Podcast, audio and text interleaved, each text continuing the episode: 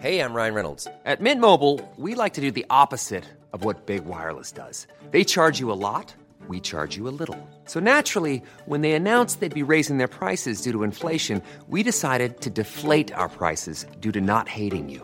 That's right. We're cutting the price of Mint Unlimited from $30 a month to just $15 a month. Give it a try at mintmobile.com slash switch. $45 upfront for three months plus taxes and fees. Promo rate for new customers for limited time. Unlimited more than 40 gigabytes per month. Slows. Full terms at mintmobile.com. à Versailles et les prix à la pompe. Pardonnez-moi cette facilité, mais il y a, il est vrai, les petits plats dans les grands, hier au château, et il y a les pieds dans le plat quand on parle de l'inflation et de la réalité. Alors, est-ce que ça vous choque ou alors, écoutez, c'est tout à fait normal, il y va de l'image de la France de recevoir. Ainsi, on va en parler avec nos invités. Monsieur Antonio Guterres, secrétaire général des Nations Unies, dans un discours en évoquant l'interdiction de l'abaya en France pour la critiquer, cette interdiction, il a comparé, écoutez bien, la France a des pays islamistes. On est chez les fous, on va également en débattre. Et puis une manifestation ce samedi contre, je cite, euh, les violences policières, une manifestation anti-police avec la participation du syndicat de la magistrature. Que faut-il en, en penser? Faut-il interdire la manifestation? Quel risque aussi pour le maintien de l'ordre? On écoutera la réaction très vive du maire de Béziers, Robert Ménard. Dans quelques instants, dans même quelques secondes, le journal. Simplement, Bertrand Deckers, bonjour à vous. Bonjour, c'est Chroniqueur réel, il manquait une chose hier. Dites-moi. Bah nous. On va en parler. le journal. Et vous, et vous aussi, Je suis bien d'accord. Pour le journal, c'est à vous.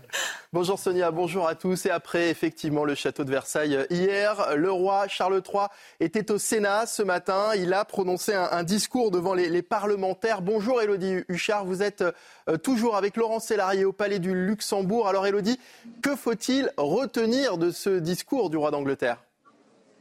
Eh bien, d'abord, ce qu'on peut retenir, c'est euh, un roi qui a été extrêmement euh, applaudi par euh, les parlementaires. Ils étaient plus de 300, évidemment des sénateurs, mais aussi des députés et puis quelques parlementaires britanniques. Bien sûr, il a parlé de la relation diplomatique entre la France et le Royaume-Uni, expliquant qu'il était important d'être unis, notamment pour soutenir l'Ukraine. Il a expliqué que selon lui, la France et le Royaume-Uni voulaient voir l'Ukraine triompher. Il a aussi parlé de sa relation personnelle à la France, expliquant notamment que pour lui, la la France avait beaucoup participé dans sa construction personnelle, qu'il aimait ce pays autant que sa mère l'avait euh, aimé. Et puis toujours, il a beaucoup parlé de réchauffement climatique, de climat. On sait que ce sont des sujets qui intéressent beaucoup le roi. Et justement, il a fait un parallèle expliquant que l'entente cordiale devait devenir maintenant une entente de la durabilité, justement pour lutter contre le dérèglement climatique.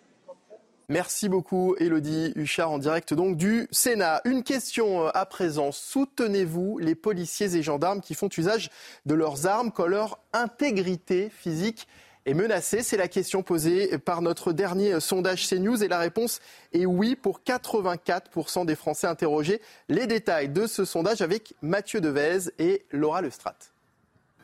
C'est un constat sans appel.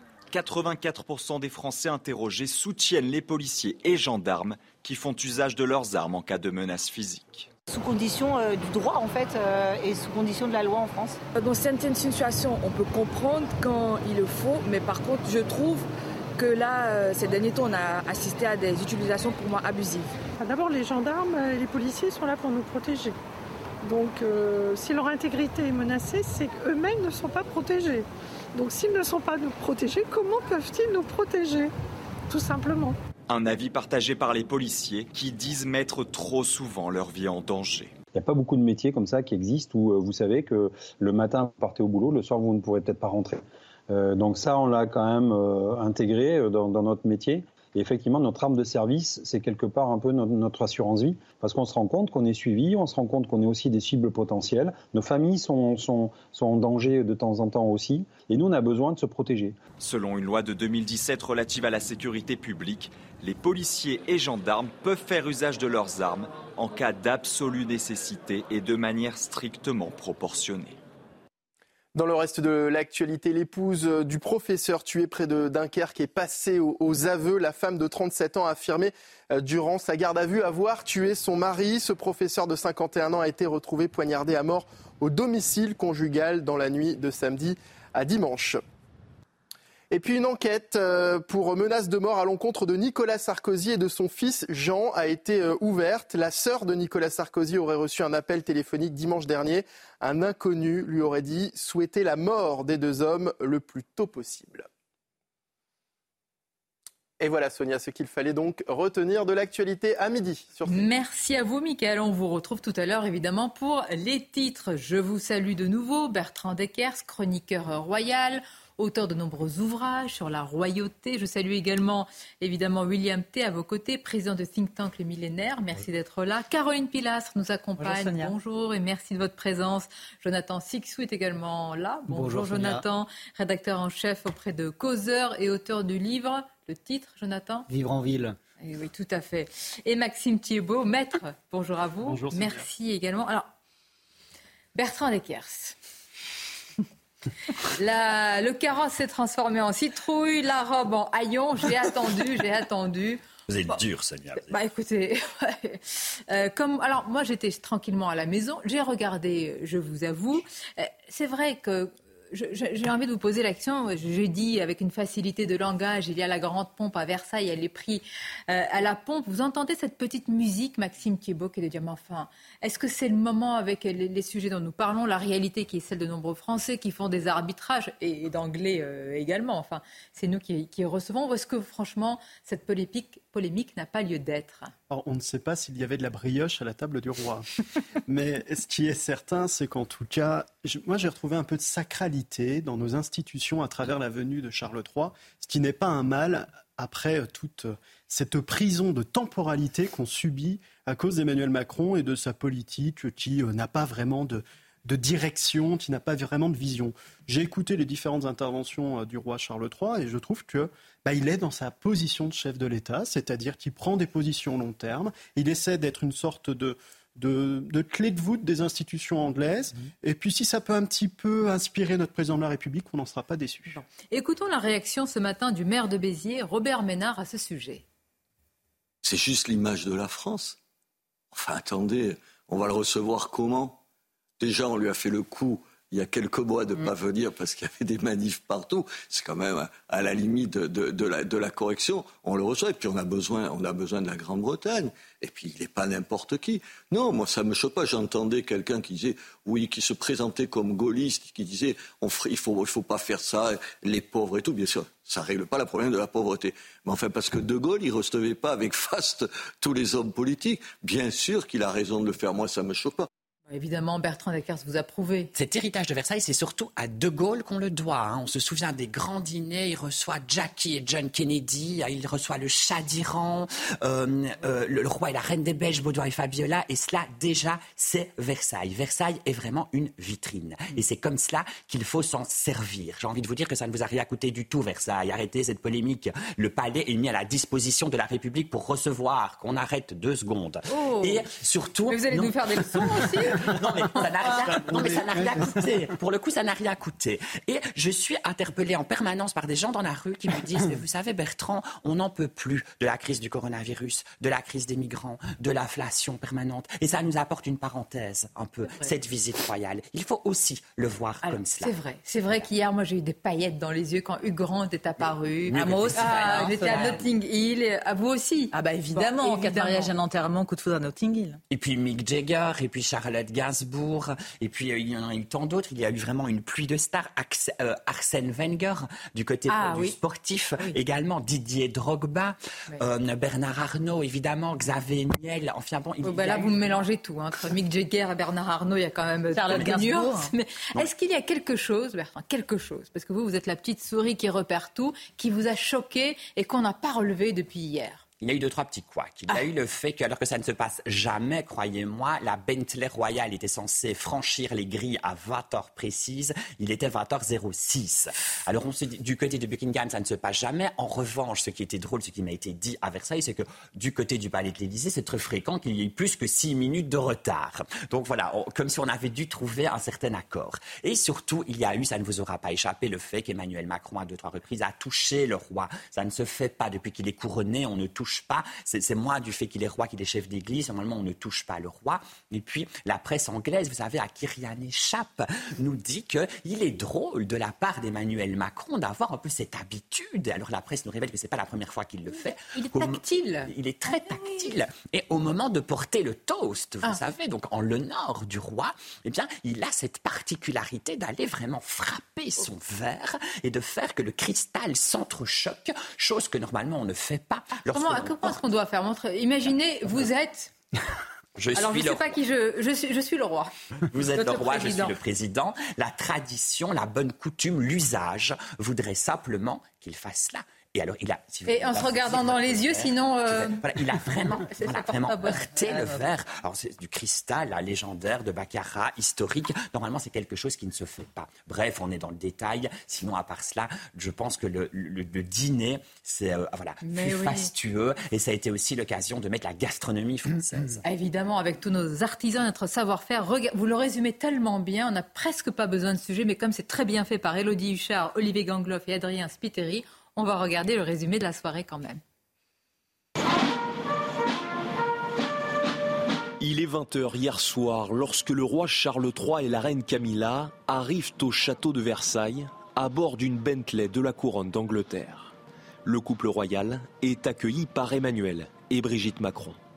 Après une séance photo sur le tapis rouge, direction la chapelle royale pour un intermède musical, avant un dîner majestueux dans la galerie des glaces un lieu symbolique. Il était difficile de vous recevoir ailleurs qu'ici. Les glaces qui ce soir renvoient votre image ont reflété jadis le visage de la reine Victoria, de George VI, d'Élisabeth II, et j'aime à penser quelque part qu'elle s'en souvienne un peu. L'occasion pour le roi de saluer l'amitié franco-britannique. Les liens entre nos peuples sont nombreux et représentent la force vitale de notre entente cordiale. Au menu de ce dîner royal, homard bleu, volaille de Bresse et macarons à la rose, de quoi ravir les convives.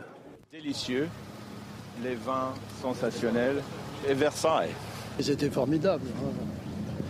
Le roi et le président étaient sensationnels et le dîner était une très grande ambiance. Après le dîner, le couple royal est retourné à Paris pour passer la nuit à l'ambassade du Royaume-Uni. Ah, vous êtes très en forme. Hein. oui, c'était Versailles. Bonne vanne. Exactement.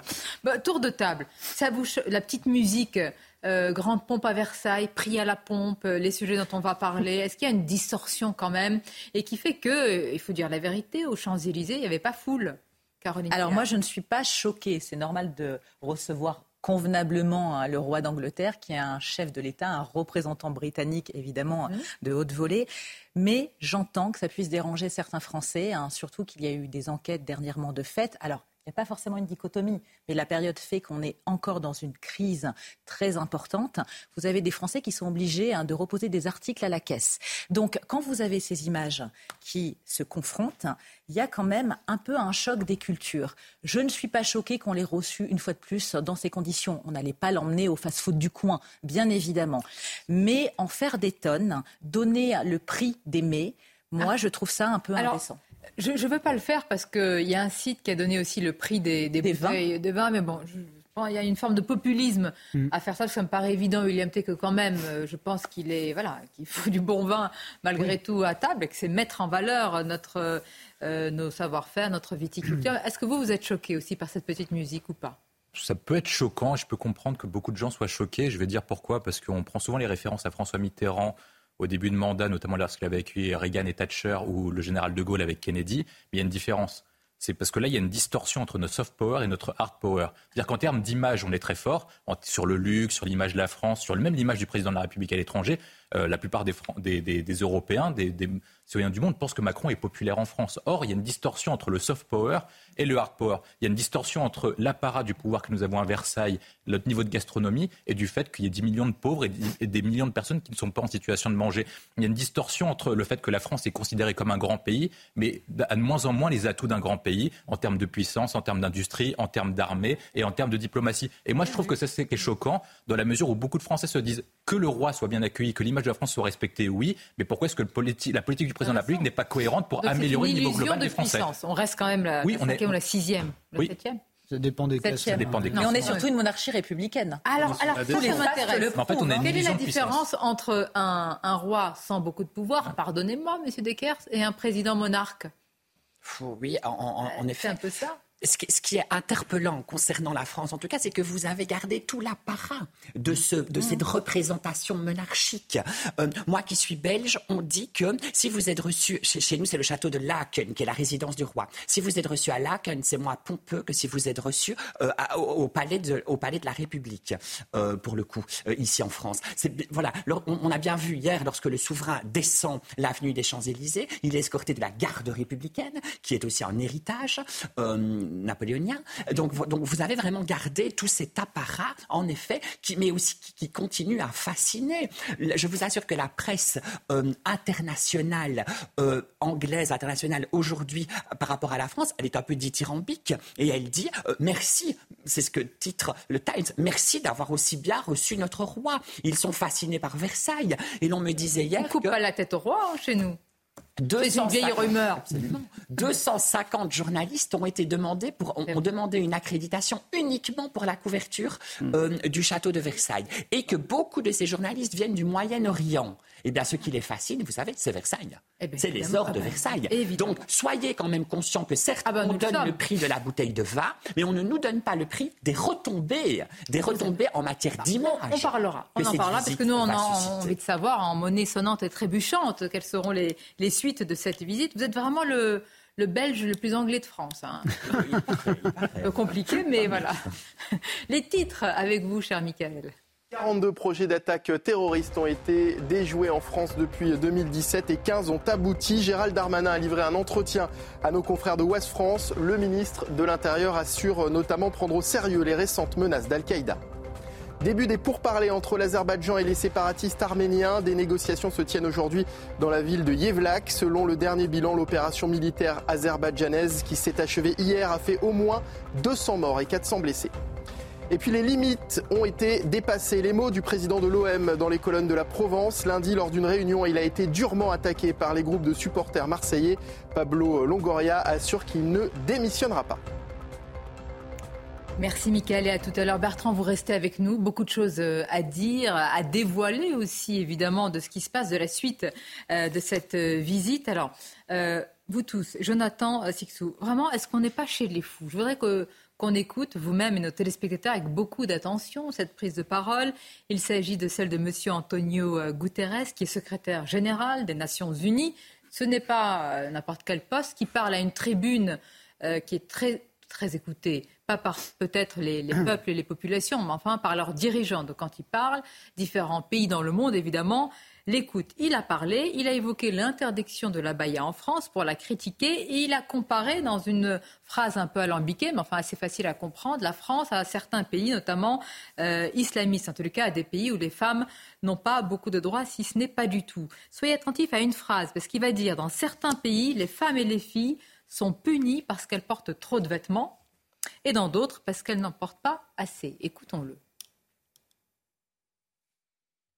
Seules quatre femmes ont signé notre document fondateur.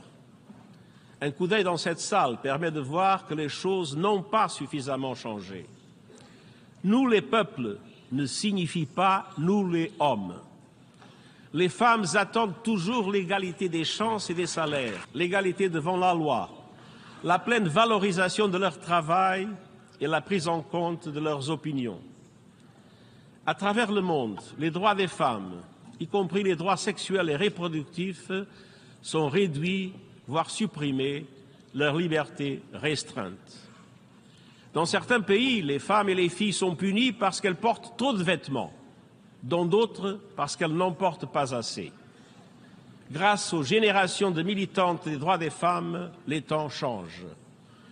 Des terrains de sport aux écoles, en passant par les places publiques, les filles et les femmes défient le patriarcat et triomphent. Je suis à leur côté. J'ai pris mes fonctions en m'engageant à garantir la parité homme-femme au sein des Nations Unies. Nous y sommes parvenus aux échelons supérieurs et sommes en bonne voie pour le faire à travers l'ensemble du système des Nations Unies. Car l'égalité des genres n'est pas un problème. L'égalité des genres est la solution. l'égalité, ce n'est pas une faveur faite aux femmes, mais une condition fondamentale pour assurer un meilleur avenir pour tous.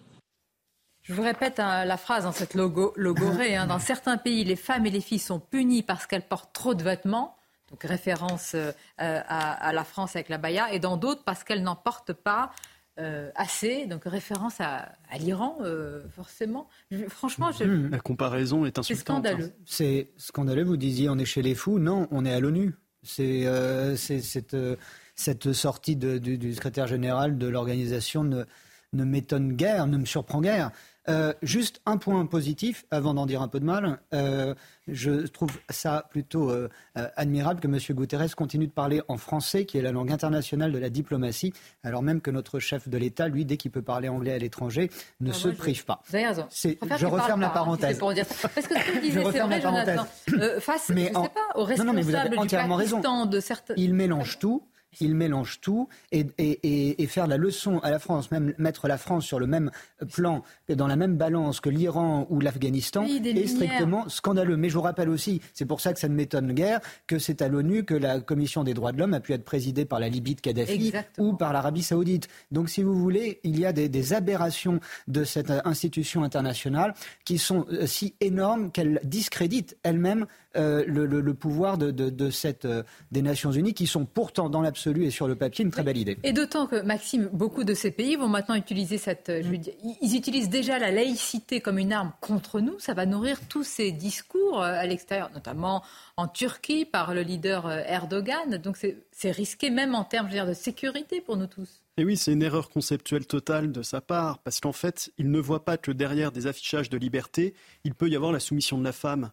Et c'est exactement ce que l'on a vu en France. C'est-à-dire que derrière l'abaya, on voyait la pression de pères de famille, de frères, de cousins, euh, endoctrinés religieusement, de pousser leurs filles à porter des tenues religieuses qui étaient contraires au principe même de notre nation, qui est celui de la liberté de la femme, de l'égalité homme-femme et autres. Et donc, je suis très déçu qu'aux euh, Nations Unies, on ne comprenne pas qu'on ne peut pas mettre sur le même plan le combat pour la liberté de la femme en France et le combat des femmes pour leur liberté en Iran. Enfin, c'est mm. complètement aberrant. Ce n'est pas comprendre en fait aujourd'hui les enjeux pour la liberté de la femme, qui sont ceux de pouvoir se battre contre sa pression qui est dissimulée, qui est cachée. Parce que qu'est-ce qui se passe concrètement dans notre pays? C'est que les prêcheurs de haine qui se servent des femmes n'agissent pas à visage découvert. Ils sont cachés, ils font les pressions dans la cellule familiale, dans les cellules communautaires.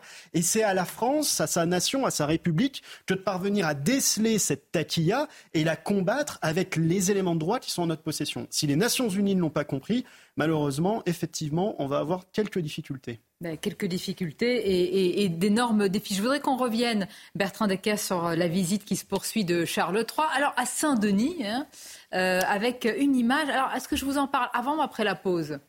Une image incroyable. Est-ce que vous avez déjà vu Brigitte Macron et la reine jouer au ping-pong? Non. comme je suis avec vous. l'aurez vu de votre vivant, vous allez le découvrir en direct dans quelques instants. Tout ça en robe Chanel. Après la pause. À tout de suite. Euh, Vuitton, pardonnez-moi. Hein, pour, euh, à tout de suite. Midi News avec euh, cette image, ce match euh, entre la reine Camilla et Brigitte Macron. Alors Bertrand Descartes, je vais vous laisser commenter, voyez-vous. Euh. pas grand-chose à dire, donc je vous laisse commenter. Que vous dire? Sinon qu'on apprend à l'instant que la reine est habillée par la maison Chanel, ce qui n'est pas tellement étonnant, puisqu'on sait dire que pour le dîner d'État, elle était habillée par Dior. Je vous disais que Bernard Arnault était invité. Donc voilà, elle fait un peu la, la part belle aux deux grandes maisons fleurons de la haute couture française. Et on sait que juste après, le rendez-vous qui est prévu, c'est ils vont aller au B19. Alors, le B19, c'est fascinant. C'est un temple qui a été créé par la maison Chanel pour sauver les métiers de l'art qui ont tendance à disparaître. Alors, il y a des brodeurs comme la maison Le Sage. Ah. Il y a des plumassiers comme la maison Le Marié. Et il dit que voilà, on, se dit, il se dit, pardon, que Camilla se réjouit d'aller visiter. ce qui nous intéresse, euh, c'est qu'elle a un sacré smash, là, Brigitte oui, Macron. On a gagné, on vous a gagné, les Anglais. vous êtes belges.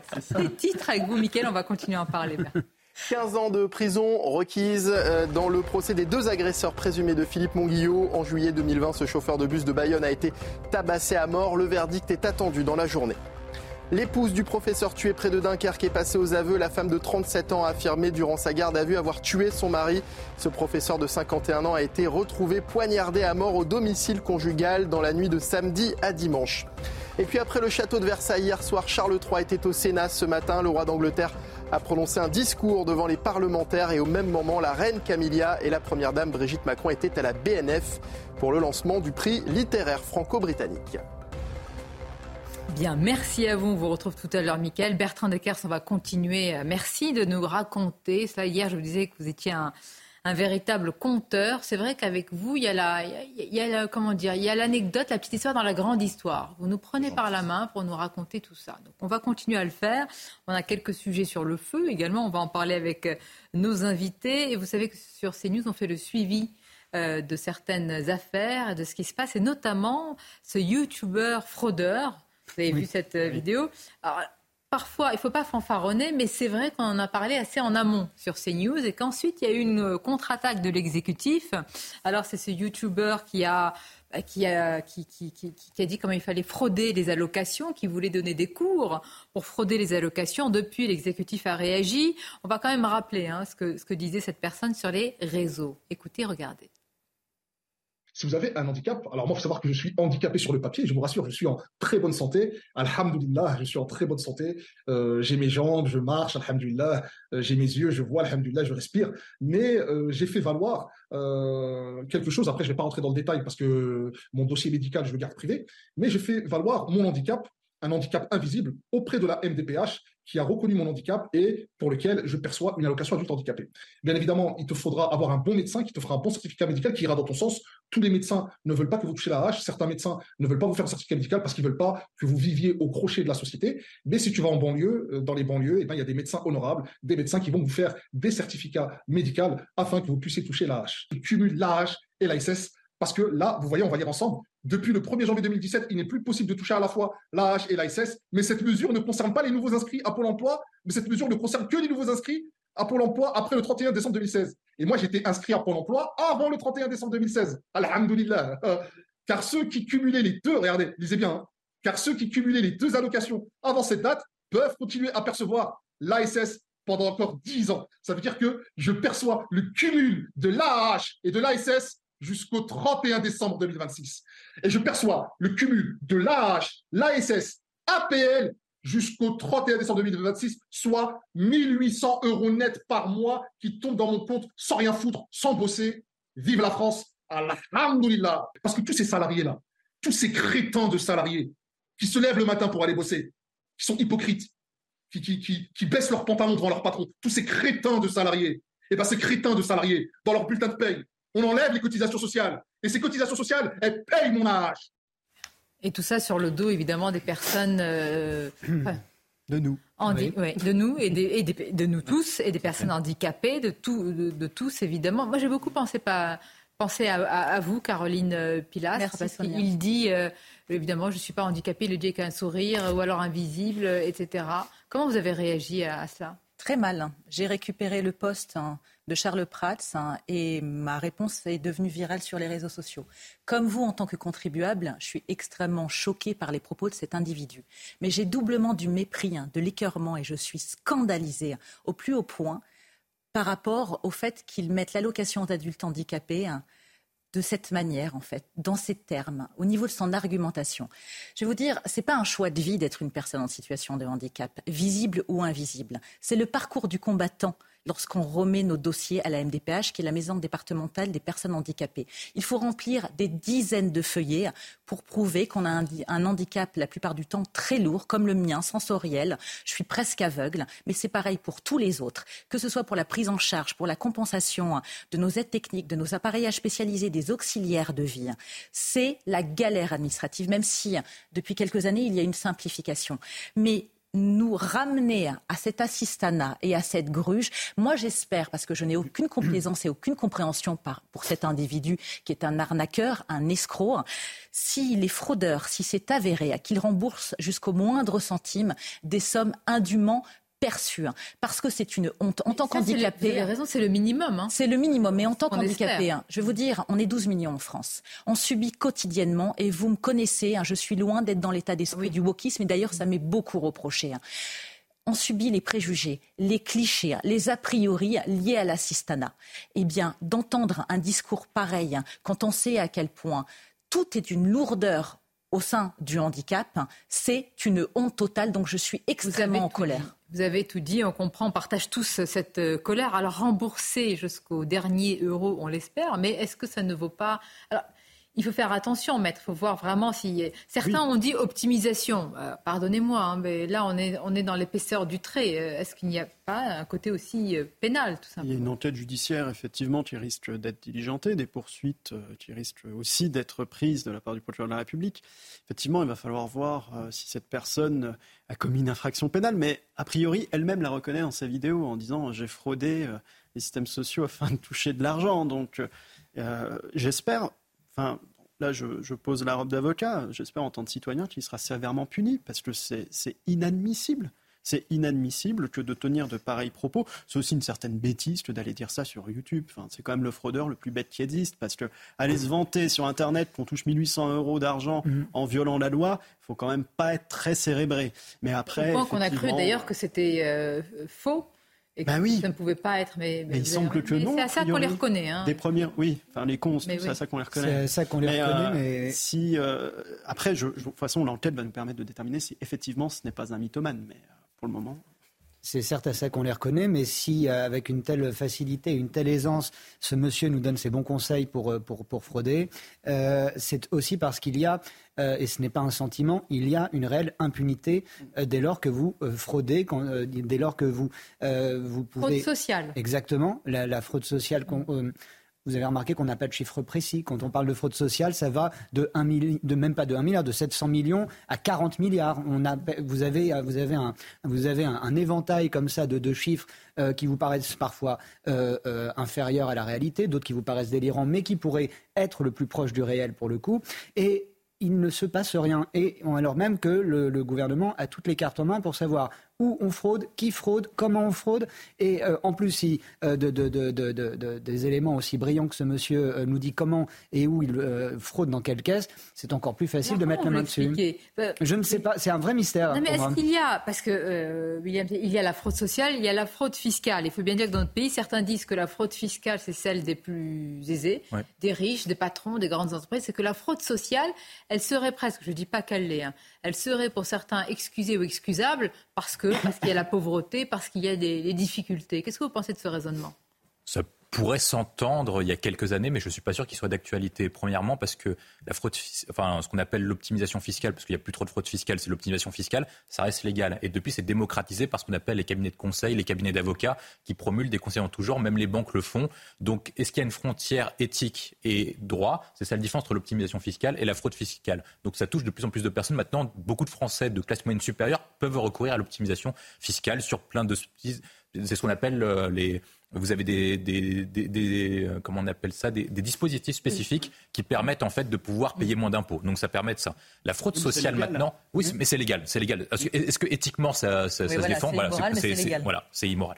Euh, sur la fraude sociale, de plus en plus des systèmes sont organisés. Et ce qui n'est pas dit dans le reportage, je crois, c'est en regardant toute la vidéo complète du youtubeur, c'est qu'en fait, il donne des cours de mmh. formation, et c'est pour ça qu'il le fait. En fait, il donne des cours de formation pour savoir comment frauder. Donc la fraude qui apparaissait au départ comme celle des plus démunis et celle des plus bas qui essayaient de s'en sortir euh, pour euh, essayer de gagner leur vie, maintenant devient une entreprise quasiment de, criminalité organisée avec des tas de systèmes de fraude à la CAF, de fraude à la hache, de fraude à un ensemble de systèmes de sécurité sociale et d'allocation sociale de grand niveau. Et c'est pour ça qu'il faut s'attaquer à la fraude sociale ou à la fraude fiscale, mais surtout à la fraude sociale, parce qu'en fait, la fraude sociale, avec l'explosion des dépenses sociales, avec l'explosion des dépenses de santé, avec l'explosion des dépenses de retraite, des aides sur le logement, etc., vous avez une arnaque en France. C'est-à-dire que vous avez une classe moyenne qui devient un tiers-État, qui n'a le droit ni aux aides, ni à l'optimisation fiscale, et qui doivent payer pour tout ça. Et on demande au final de payer de plus en plus d'impôts pour des gens qui ne méritent pas la solidarité nationale. Et c'est ça la grande arnaque du système, parce que aider les plus démunis, aider ceux qui souffrent d'un handicap de nature, ceux qui souffrent de discrimination, ceux qui ont besoin d'aide parce qu'ils ont été frappés par la malchance de la vie, c'est tout à fait légitime. Ce qui me frappe euh, aussi, euh, c'est le, Voyez-vous le mépris C'est-à-dire vous, vous qui travaillez. je vais mais pas les reprendre les mots. Mais oui, il fait l'apologie. je me dis pourquoi il s'il peut se permettre ça en France, est-ce qu'il pense qu'il ne va pas y avoir de réaction? C'est ça ce qui me fait peur. C'est possible. Mais il n'y en a pas beaucoup. On va dire que l'exécutif, comme un seul homme, s'est levé pour dire mon Dieu. Après, euh, après la recherche des auteurs d'infractions pénales, c'est l'émission des parquets des procureurs de la République. Ils sont déjà submergés de travail. Mais là, quand se manifestent des faits comme ça, bah, effectivement, il y a des poursuites qui peuvent avoir lieu.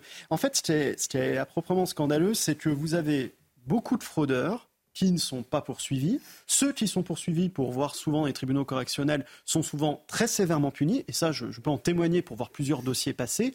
Et ce qui est triste, c'est que vous avez de nombreux Français qui pourraient bénéficier de mhm. systèmes d'aide et qui ne le demandent pas parce qu'ils sont dans la méconnaissance. Donc en fait, ces trois facteurs sont assez tristes. Beaucoup de fraudeurs pas poursuivis, euh, et euh, des personnes qui pourraient bénéficier d'aide et qui n'en bénéficient pas parce qu'elles ne connaissent On va continuer parler, à parler, à évoquer ce système effectivement où l'on marche sur euh, la tête. On revient sur la visite royale Charles III. Alors vous avez parlé tout à l'heure, Bertrand Deckers, de l'un, de l'une des comment dire des, des, entorses au protocole. Toucher, toucher, toucher le roi. Il faut en avoir envie d'abord, je peux me permettre. Mais non, non, mais je, suis bien tout honneur. Alors regardons cet extrait où il est vrai que notre président très tactile a beaucoup palpé le roi. bien tout honneur.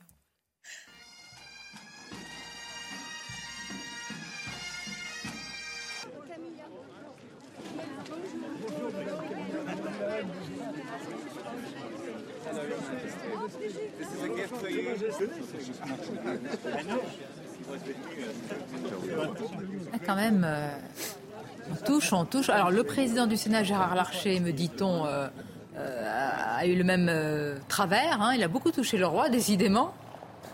Il va partir de France, Bertrand Deckers, en disant qu'il est très apprécié. Oui, absolument. C'est un peu comme si on touchait la légende, en quelque sorte. On veut vraiment s'assurer qu'il est vrai.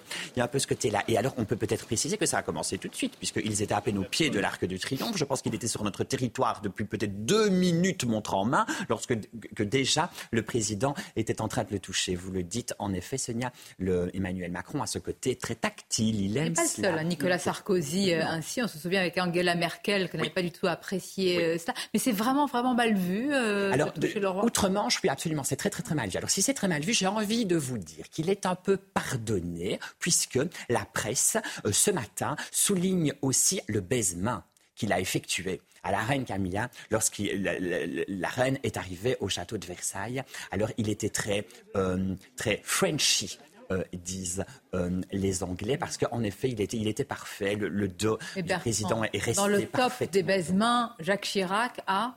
Oui, mais c'est à qui C'est très particulier. Il a, il a, hein il a C'est pas à qui c'était à la reine Elisabeth, non? Jacques Chirac a aussi bien fait le baisement à la reine Elisabeth que lui a mis la main sur l'épaule aussi. Euh, ça avait fait scandale en ah, son temps. Oui, mais Michel Obama aussi avait touché Peut-être que nos présidents de la République pensent que la monarchie est contagieuse. Donc ils vont en contact. Qu'il faut toucher pour avoir des, des, paillettes ou des fragments de, de, de, Il y aura un transfert. de, de sacré ou de royauté. Il aussi de la, de la révérence qui a été parfaite de Carla Bruni ah oui, à la reine d'Angleterre, ah qui était très très belle. Et euh, voilà, on regrette peut-être un peu aussi que voilà, Brigitte Macron ne se soit pas légèrement inclinée. On n'attendait pas une révérence de cour, mais je trouve quand même qu'une petite inclinaison. Ah, rien, rien. Il n'y a, a, rien eu du tout. Pourquoi est-ce que je vous dis cela? Parce qu'on a vraiment, vous avez sorti la tradition, l'apparat, Versailles, tout ce qu'il y avait de mieux en quelque sorte. Pourquoi ne pas avoir joué la carte à fond? Et voilà, puisque Emmanuel Macron a effectué un baisement, on attendait en effet que la Première Dame s'incline très légèrement. Puisqu'on est sur les sujets de fond, euh, hier, j'ai remarqué que la cape de la reine s'est envolée. Et qu'a fait Brigitte Macron? Elle l'a soutenue, en effet. Elle, a habillé la reine. pour l'hiver, je ne sais pas. Mais... C'était une robe Dior de la maison Dior, bleu nuit. Et ce que l'on peut peut-être souligner, puisque vous savez, rien n'est laissé au hasard, jamais, lors d'une, avec la monarchie et lors d'une visite d'État, c'est le collier, la parure que l'on voit que porte euh, la reine Camilla. Euh, eh bien, ce sont des saphirs, des saphirs bleus. Et alors, c'est très, c'est très émouvant pour le couple, puisque c'est la parure de saphir qui a été offerte par Georges 2006 à la reine Elisabeth lors de son mariage en 1947. C'est une parure historique, c'est un bleu qui va parfaitement avec celui de sa robe. Petite déception aussi, je vous l'avoue, elle ne porte pas de diadème, alors que normalement la tradition voudrait normalement qu'elle arrive en diadème. Il se dit dans les bruits de couloir que c'était pour pas faire trop d'ombre à la première dame qui, elle, forcément, euh, ne portait pas, de diadème. je confirme. On va continuer à en parler. Est-ce que vous qui savez tout, est-ce que vous savez ce qu'a mis dans le livre d'or hier le roi Charles Qu'est-ce qu'il a inscrit? Ah non, je, je vous avoue, je n'ai pas. Je vais vous apprendre quelque chose. Oh, Formidable. Je vous écoute. Mais... Tout... Oui. non, pas trop. Les titres, Michael. Au moins 160 000 enfants sont victimes chaque année en France de violences sexuelles. Deux ans après sa création, la Civis publie euh, aujourd'hui son rapport. La commission indépendante sur l'inceste et les violences sexuelles faites aux enfants déplore notamment le déni de la société face à l'inceste. Le traditionnel carnet de tickets de métro s'est terminé. À partir d'aujourd'hui, le carnet de tickets en carton disparaît définitivement de la circulation. Il ne sera plus en vente dans aucune station de la RATP. L'achat de tickets à l'unité est cependant toujours possible. Et puis les Bleus accueillent la Namibie ce soir à Marseille pour leur troisième match de Coupe du Monde. Auteur d'une pâle copie face à l'Uruguay, le 15 de France a l'obligation de bien faire selon l'entraîneur Fabien Galtier. Merci à vous, Mickaël. À, tout à l'heure. Alors, on, passe de certains sujets plus, lourds à, d'autres. C'est important, évidemment, cette visite. On parlera des, des, suites et des conséquences. Il y a aussi la parole, le protocole. Ça fait quand même partie du décorum. Et puis, on va découvrir donc ce qu'a écrit hier euh, Charles III sur le livre d'or. Je vais le découvrir avec vous.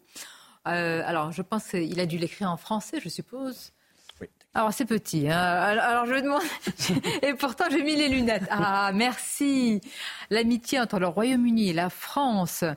Euh... D'une grande histoire et un futur radieux grâce aux riches échanges entre nos peuples, nos élus et nos gouvernants. Veuillez accepter ma profonde reconnaissance pour l'honneur de cette invitation au Sénat aujourd'hui, pour la chaleur de votre accueil et pour tout ce que l'Assemblée nationale et le Sénat, Sénat font pour faire prospérer ces relations essentielles. Alors, vous n'avez pas besoin de lunettes, hein. vous avez passé votre test chez l'opticien comme il fallait. Moi, je 10 sur 10, bravo. Alors, effectivement, c'est après la visite au Sénat. Ah. ah, vous faites référence à cette scène où, il faut le dire, le roi a quand même un peu perdu ses nerfs. Ce qui nous a montré que le roi avait du caractère. C'est un homme de caractère. Alors vous voyez les choses, voyez-vous, vous voyez toujours le, verre à moitié plein. Vous dites qu'il a du caractère. Nous, on a vu qu'il avait perdu ses nerfs. Ben oui, il a perdu ses nerfs, il s'est énervé en effet. Alors on rappelle, c'est pas vous allez dire que je défends tout le temps le roi, ce qui est peut-être vrai, mais euh, il savait très bien que c'était. Est-ce que vous vous imaginez au moment où ça arrive, il est en train de devenir roi. Il sait très bien qu'à ce moment-là, il y a 2 milliards de téléspectateurs. Lorsqu'il signe ce registre-là, il en est informé. Et le style qu'on lui tend, il fuit. Avouez quand même que c'est pas de chance. Hein. Euh, mais la petite anecdote, c'est que, eh bien, les équipes de Buckingham Palace, elles ont surfé sur cette vague. Et désormais, lorsque vous visitez le, le château, le palais de Buckingham. Et lorsque vous êtes dans la boutique, eh bien, vous avez au rayon papeterie le stylo Charles III. Et le palais vous garantit qu'il ne fuit pas. Ah, je croyais que vous alliez dire qu'il n'y a plus d'encre dedans.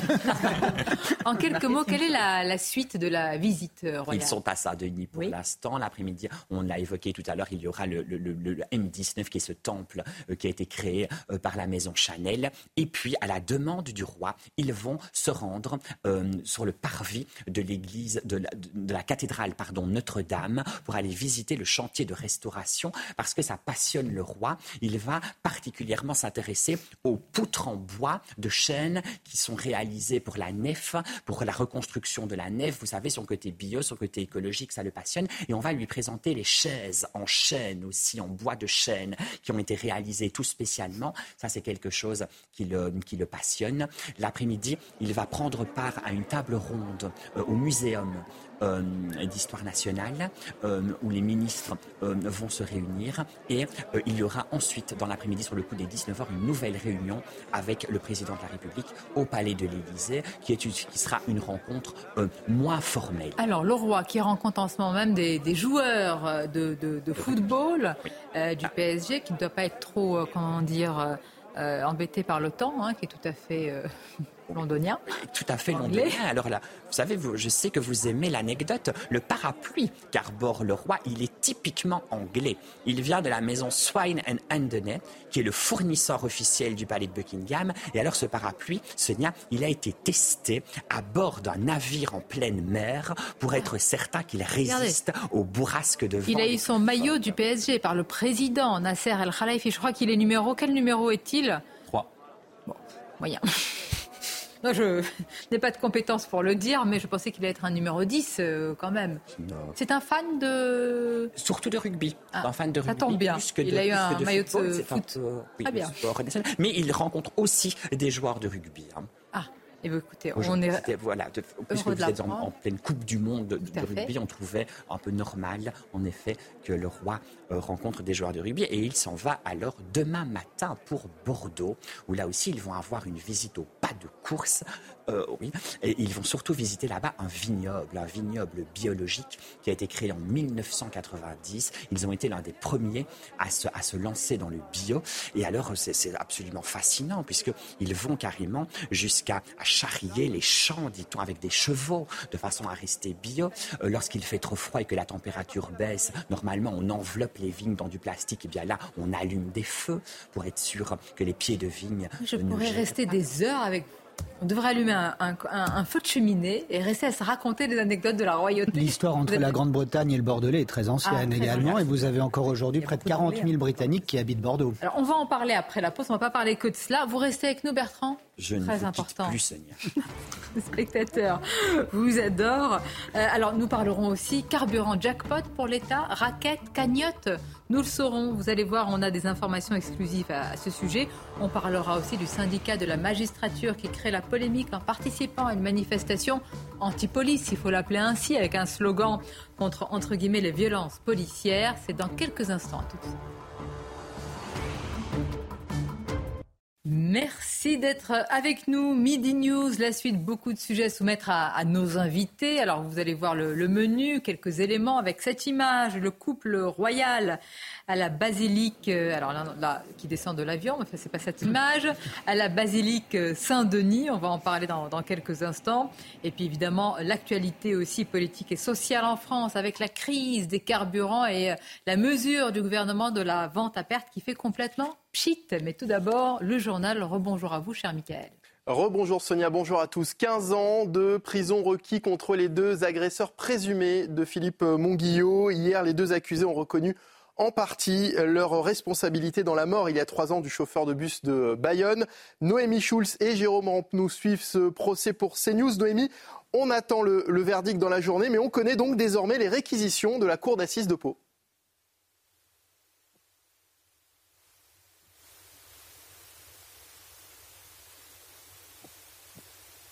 On va essayer de rétablir la liaison. Dans l'actualité également, une marche unitaire qualifiée de marche contre les violences policières se tiendra euh, samedi. Plusieurs organisations et partis euh, politiques de gauche seront présents et le syndicat de police Alliance appelle à interdire cette marche. Les précisions de Tony Pitaro. C'est une présence qui suscite la colère des syndicats de police. Pour Alliance, la participation du syndicat de la magistrature à la marche unitaire est inacceptable.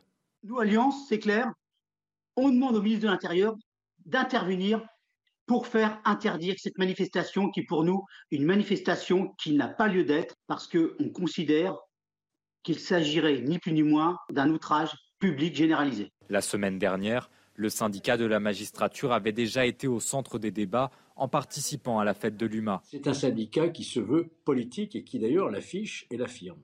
Et ils ont un a priori euh, contre les institutions, notamment la police depuis 40 euh, ans maintenant, ils considèrent qu'il faut avoir un préjugé en faveur du voleur plutôt que la police. Ce qui est inquiétant, c'est de voir ce syndicat de magistrats participer à cette manifestation dite unitaire le 23 septembre, en réalité qui ne rassemble que des gens de l'ultra-gauche, que ce soit partis, euh, politiques, associations, euh, syndicats. On peut quand même se poser la question de savoir si c'est la place des juges d'être dans des manifestations de ce type qui jettent un discrédit sur les forces de police. Ce samedi, plus d'une centaine de marches se tiendront dans toute la France. Allez, on rejoint donc à présent Noémie Schulz en direct du palais de justice de, Pau. Noémie, on connaît les réquisitions dans cette affaire de, l'agression mortelle de Philippe Monguillot. Absolument. Et l'avocat général a requis la même peine pour les deux accusés, Wissem Mana et Maxime Guyenon. 15 ans de prison. La société ne peut pas admettre qu'on se comporte de cette manière sauvage. Il est revenu sur 7 minutes 41 secondes de violence, ces coups de poing, de pied portés au visage, à la tête euh, du conducteur. Et peu importe si celui-ci a frappé euh, le premier, ce coup de tête ne justifie rien et ne pourra jamais justifier le déferlement de violence dont les accusés se sont rendus coupables, indique l'avocat général au juré, avant de se tourner vers les accusés qui, sont, gardent la tête baissée dans le box. C'est parce qu'il est tombé, c'est parce que ça a fait du bruit que vous avez arrêté. L'avocat général qui décide de ne faire aucune différence entre les deux hommes de 25 ans, peu importe si seul Wissem Manaï a porté le dernier coup, celui qui a fait chuter Philippe Monguillot au sol. C'est bien l'ensemble de cette scène qui est unique. Il insiste enfin sur le profil inquiétant des deux accusés déjà euh, condamné, deux personnalités antisociales, a dit hier le psychiatre, intolérantes à la frustration, à la moindre contrariété. Je crois que dans l'expression de votre haine, Philippe Monguillot n'existait plus. Il était devenu le réceptacle inerte de cette haine. Vous ne vouliez pas le tuer, c'est acquis, mais il est mort quand même. Merci beaucoup Noémie Schulz et les images de Jérôme Rampenou pour CNews. Et puis le couple royal britannique poursuit sa visite en France après avoir prononcé un discours très attendu au Sénat ce matin. Charles III doit se rendre cet après-midi au marché aux fleurs de l'île de la Cité. Bonjour Thomas Bonnet, c'est une visite à laquelle le roi tient particulièrement tant ce lieu était apprécié par sa mère. Il porte d'ailleurs le nom de la reine Elisabeth II. Oui, un marché aux fleurs rebaptisé euh, en 2014 lors de la visite de la reine d'Angleterre euh, ici à Paris. C'était à l'occasion du 70e anniversaire du débarquement euh, de Normandie. Alors pourquoi ce marché aux fleurs précisément? Eh bien tout simplement parce que la reine d'Angleterre s'y était rendue en 1948 lors de sa première visite en France, premier voyage même en dehors des frontières britanniques. Et elle avait particulièrement apprécié cet endroit. Alors à l'époque, elle n'était que princesse, mais elle était enceinte de celui qui allait plus tard devenir le roi roi Charles III. C'est une nouvelle illustration des nombreux clins d'œil qui euh, ponctuent cette visite d'État du couple royal britannique euh, ici euh, à Paris. À l'issue de cette visite du marché aux fleurs, ils vont se rendre ici à proximité de Notre-Dame de Paris, le couple royal qui en 2019 avait déjà adressé ses pensées au peuple français dans une lettre adressée au président de la République. Il disait que cet incendie leur rappelait l'incendie qui avait touché le château de Windsor. C'était en 1992. Voilà donc pour ce qui nous attend ici euh, cet après-midi en plein cœur de la capitale et on pourra noter que le ciel de Paris s'est mis au diapason et porte les couleurs britanniques. Merci beaucoup euh, Thomas Bonnet et merci à Charles Pousseau qui vous accompagne cet après-midi. Voilà Sonia donc ce qu'il fallait retenir de l'actualité à 13h sur CNews. Bien sûr, je vous remercie Mickaël, on va continuer à en parler. Je salue euh, le Guillot qui nous a rejoint. Bonjour à vous le on va parler avec vous du carburant, des prix du carburant, de ce que gagne l'État. On entend les mots de pactole, jackpot et même de raquette. Qu'en est-il vraiment? Vous nous le direz. Nos invités qui sont restés avec nous, Bertrand Deckers, William T, Caroline Pilastre, Maxime Thiebaud et Jonathan Sixou. Un coup d'œil sur euh, là où était il y a quelques instants le couple royal, c'est la basilique euh, Saint-Denis, basilique Saint-Denis, vous me l'avez rappelé, vous avez entièrement raison, Jonathan Sixou, pendant la pause, nécropole des rois de France, tombeau des rois et, des reines. Que signifie Bertrand Decker cette, cette visite-là en, particulier pour, pour le couple royal? La visite à la nécropole. Il se dit que c'est Charles III qui a demandé. Bah, il était prévu donc le village euh, du Rugby qui était à Saint-Denis et il aurait demandé lui qu'il y ait un détour euh, qui soit ajouté par cette basilique de Saint-Denis. Alors tout simplement, j'ai envie de vous dire que c'est un peu familial si l'on remonte très loin dans le temps historiquement. Eh bien, il, y a des lointains ancêtres de, Charles III qui sont aussi enterrés euh, dans cette nécropole des rois qui se situe un peu en dehors de Paris. Donc on voit à nouveau que lorsqu'on est en monarchie, pour le coup, et ça c'est l'histoire de Charles III, c'est une histoire de famille, c'est une histoire génétique. On parlait tout à l'heure du marché Élisabeth II que va parcourir euh, le roi. Eh bien, comment euh, ne, pas se dire qu'il va être particulièrement ému, puisque c'est lors de la dernière visite de la reine en 2004 que ce marché a été inauguré. Et comme en monarchie, tout est question de symbole, on sait très bien qu'en 2004, Élisabeth II, elle est arrivée dans une robe rose poudrée. Vous aurez remarqué que c'était le même cas pour Camilla hier. C'était un hommage, un de plus. Alors, la basilique Saint-Denis, Jonathan Sixou, symbole évidemment Mmh. euh, pour nous hein, et pour notre histoire. C'est un symbole euh, énorme, euh, dans- dans- dans- considérable dans l'histoire. C'était, euh, ça a été l'une des plus grandes abbayes de, de- de France, un des, des- des domaines euh, considérables. Ça a été très vite, euh, effectivement, euh, dès euh, le règne de, Saint-Louis également, le- un haut lieu de, la vie aussi bien royale, politique que religieuse. Et vous avez eu, donc, au, fil des siècles, les, souverains qui, ont été, inhumés. Il y a de magnifiques gisants, notamment qui, qu'on compte par, dizaines. Selon les lignées, vous avez des gisants, d'autres qui ne sont que très humblement enterrés dans des cercueils. c'est notamment le cas des, des Bourbons, par exemple, et même de Louis XIV, qui n'a pas de gisant. Lui, euh, il a simplement son nom sur une plaque. Mais tout cela, en fait, il n'y a plus grand-chose depuis la Révolution française, puisque euh, euh, la basilique de Saint-Denis a été vandalisée, a été pillée, ça a été terrible en termes de, patrimoine brisé. Euh, pour la petite anecdote, les, révolutionnaires ont notamment euh, euh, ouvert le tombeau d'Henri IV et ont coupé les moustaches du, monarque qui était encore sur son, sur son, sur son, sur son cadavre. Donc il ne reste plus beaucoup de- choses malheureusement dans, dans- cette basilique. Les religieux avaient pu cacher le trésor, donc on a encore tout de même notamment de- de- des- des reliques exactes de Charlemagne et autres. Mais c'est un, un lieu splendide euh, qui est très très mal euh, qui est très mal positionné dans, dans cette ville nouvelle qui est Saint-Denis. Euh, c'est très bizarrement fichu, mais euh, mais, mais une fois qu'on est euh, là-dedans, c'est somptueux évidemment. Évidemment, c'est ce que ce dû cer- certainement euh, observer et admirer le, le couple royal. Alors, on va continuer à en parler, mais on va passer par l'actualité sociale, politique, explosive, inflammable, ose- oserait-on dire, sur les carburants avec vous, le Miguel. C'est vrai qu'on entend beaucoup parler de jackpot, de pactole, d'automobilistes euh, rackettés. Est-ce que, vraiment l'État est en train de, gagner autant d'argent sur notre dos?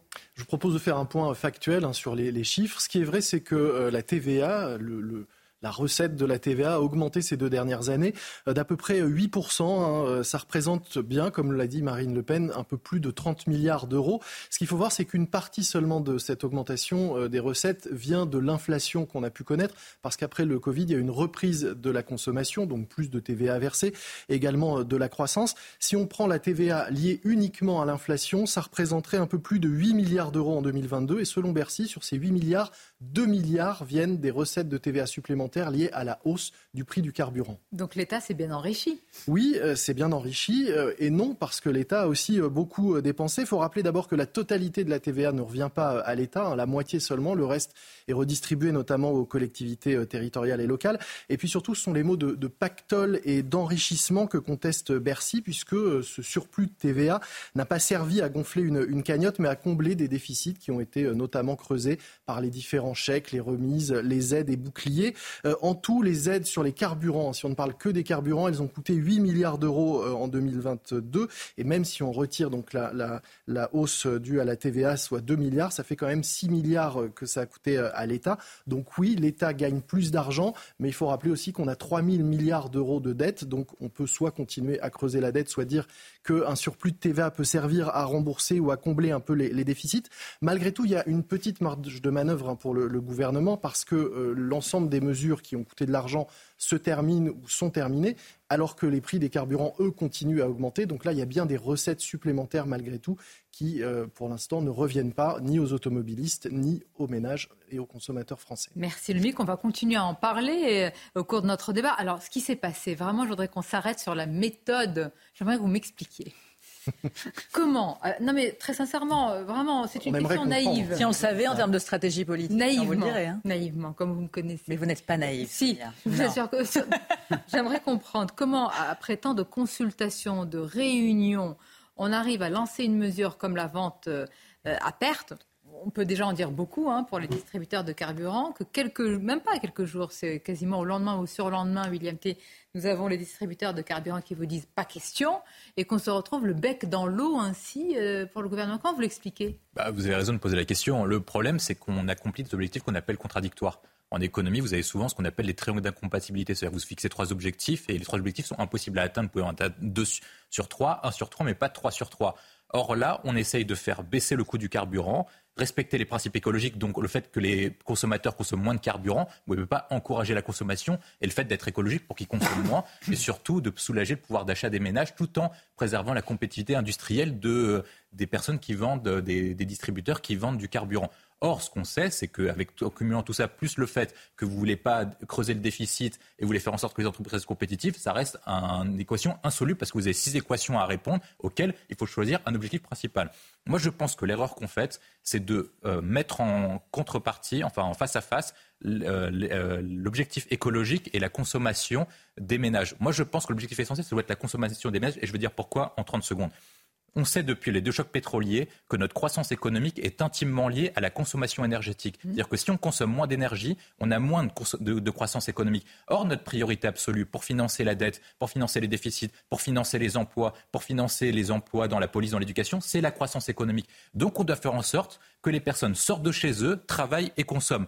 Or, vous ne pouvez pas demander à la fois aux personnes de faire la sobriété énergétique, de rester chez eux, tout en faisant qu'ils rapportent de l'argent. Tous les, tous les travails ne sont pas télétravaillables et toutes les personnes ne peuvent pas faire du travail sans usine et en, tout cas deux personnes sans travailleurs. Voilà vous avez entièrement raison, sauf qu'on est devenu, on n'est plus un pays de producteurs aujourd'hui. Bah, on est... de plus en plus, euh, voilà. Bah, c'est là où le décalage que vous avez entre, vous êtes d'accord l'image de Versailles. Et... Oui, on le voit aussi parce que l'épargne des Français n'a jamais été aussi élevée. On est pratiquement à 20% mm. de taux d'épargne aujourd'hui, et cette épargne bah, ne va pas dans la consommation. Et on estime, les économistes estiment, que ça nous coûte 3 à 4 points de croissance aujourd'hui, cette épargne, cet argent qu'on met de côté, au lieu de l'injecter effectivement dans, dans l'économie. Donc, euh. est-ce que le gouvernement vraiment peut tenir ainsi? Parce que là, déjà, elle ne va pas se réaliser. Mais si elle devait se, faire, c'est prévu à partir du mois de décembre. C'est ce qu'a dit le ministre de l'économie.